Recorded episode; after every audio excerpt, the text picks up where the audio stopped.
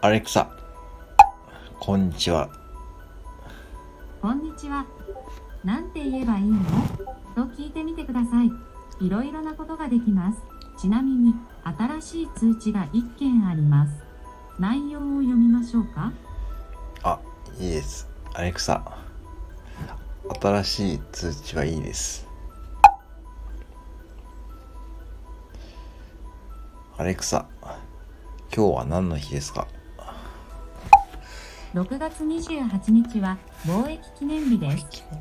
1859年に徳川幕府が鎖国政策を改め、アメリカ、イギリス、フランス、オランダ、ロシアの5カ国に対して、横浜、長崎、函館の3つの港での貿易を許可したことにちなんで制定されました。当時はお茶や石炭、生糸といった一次産品や原料などが輸出され毛織物や綿織物などが輸入されていました。